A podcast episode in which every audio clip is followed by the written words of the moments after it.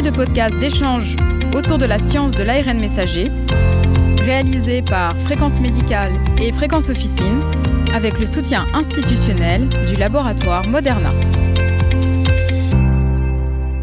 Bonjour à toutes et à tous et bienvenue dans cette série de podcasts qui va vous dévoiler tous les secrets de la science de l'ARN messager. Pour ce premier épisode, nous allons nous intéresser aux origines de l'ARN messager en compagnie du professeur Patrick Couvreur, membre de l'Académie des sciences et de l'Académie de médecine, président honoraire de l'Académie nationale de pharmacie. Professeur Couvreur, bonjour. Bonjour. Merci d'être euh, avec nous pour parler justement de l'ARN messager. Avec plaisir. Donc l'ARN messager est dans toutes les bouches depuis le début euh, de la pandémie. Est-ce que vous pouvez nous dire l'ARN messager, c'est quoi exactement? Eh bien, en fait, euh, vous savez que toutes nos cellules ont un noyau, et dans ce noyau, il y a ce que l'on appelle tout le code génétique, le génome. Et ce génome est représenté par ce que l'on appelle non pas l'ARN, mais l'ADN, qui est en fait en double hélice. Donc il y a deux brins d'acide nucléique. Et en fait, cet ADN va être transcrit en ARN messager, qui lui, ce n'est qu'un seul brin d'acide nucléique. Il se situe au niveau du cytoplasme de la cellule, alors que, comme je vous le disais, l'ADN est situé au niveau du noyau de la cellule. Et dans le cytoplasme de la cellule, au niveau des ribosomes, eh bien, cet ARN messager va être traduit en protéines par exemple en protéines vaccinales pour induire une immunité.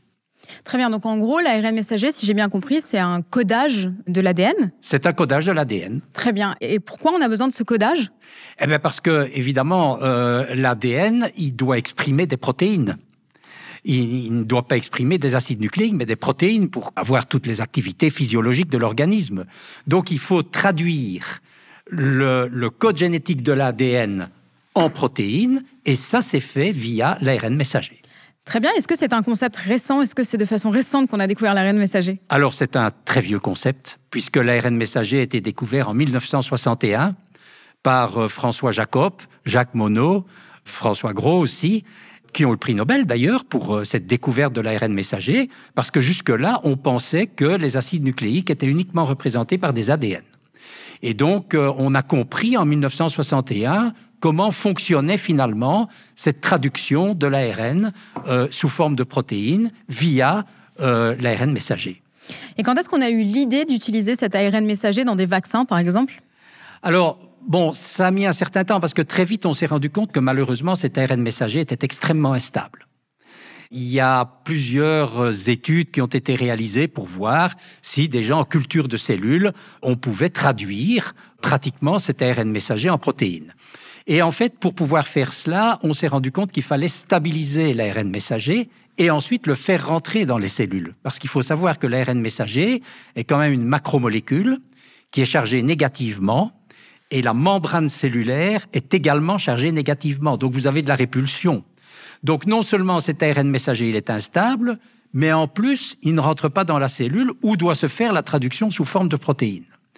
Et donc c'est là qu'on a commencé à avoir l'idée d'encapsuler euh, l'ARN messager euh, dans des liposomes à l'époque hein, qui sont euh, chargés positivement, puisque l'ARN messager étant négatif, on va le condenser avec des lipides cationiques, donc des lipides chargés positivement.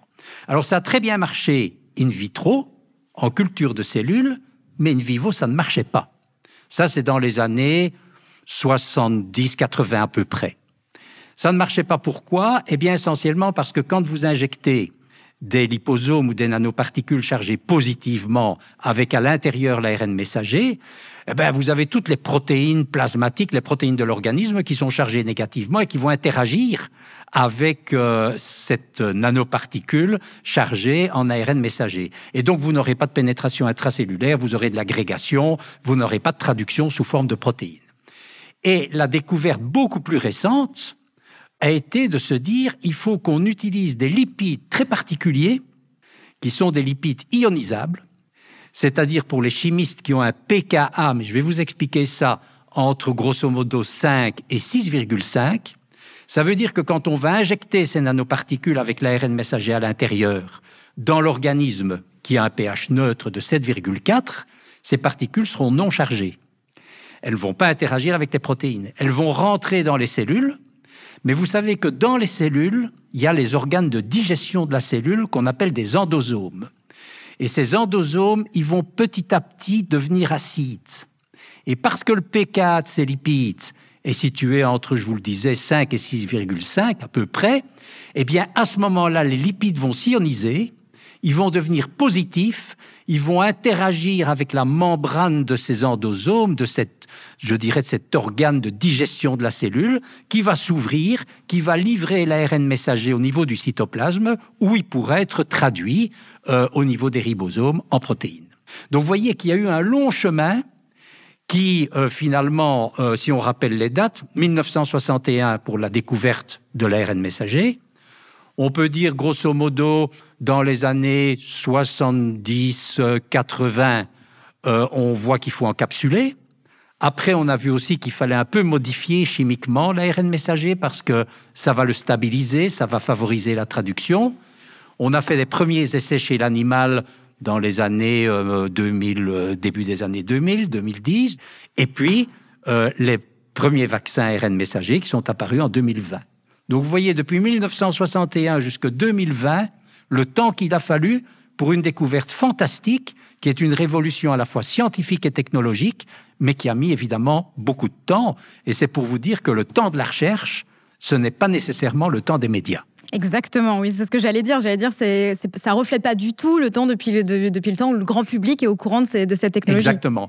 Et ça vous montre aussi qu'il faut faire de la recherche fondamentale, parce que personne n'a eu l'idée quand on a découvert l'ARN messager, que ça pouvait produire un vaccin euh, contre un virus, euh, une pandémie telle qu'on l'a connue. Euh, personne ne pouvait imaginer cela.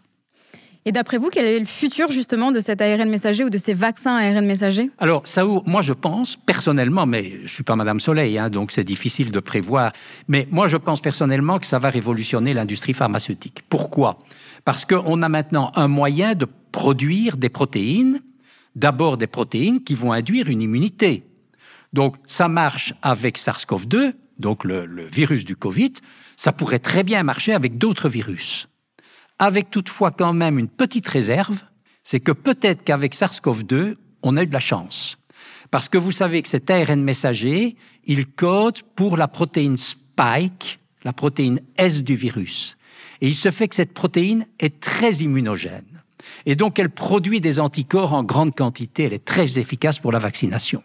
Ce qu'on ne sait pas encore, c'est est-ce que pour les autres virus, voire les autres bactéries, voire éventuellement le traitement de parasites Est-ce qu'on trouvera, est-ce qu'on aura des antigènes qui sont aussi efficaces en termes d'immunogénicité, ça on ne le sait pas encore, mais il y a déjà énormément de, laboratoires de recherche universitaires, de start-up, d'entreprises qui travaillent là-dessus. Et puis il y a d'autres applications, ce sont les protéines thérapeutiques. Parce qu'on peut avoir une protéine qui va produire un vaccin, une, réponse immunitaire, mais vous savez que dans beaucoup de maladies, il y a soit des protéines manquantes, c'est le cas de beaucoup de maladies génétiques, hein, par exemple, soit une protéine tronquée, c'est-à-dire qui n'a pas l'activité physiologique qu'elle devrait avoir parce qu'elle est mal foutue sur le plan de sa conformation moléculaire. Et donc, dans ce cas-là, eh bien, on va pouvoir peut-être, sans doute, produire des protéines qui manquent ou qui sont mal formées, si je puis dire, pour traiter certaines maladies, notamment euh, des maladies graves et notamment des maladies génétiques. Eh bien, c'est exactement le sujet de notre prochain podcast d'ailleurs sur l'ARN messager euh, et les futurs traitements, entre guillemets. Merci professeur Couvreur pour toutes ces indications très claires. Merci beaucoup. Merci à vous, chères auditrices et auditeurs, pour votre fidélité. Quant à moi, je vous donne rendez-vous très bientôt pour un prochain podcast sur la science de l'ARN messager.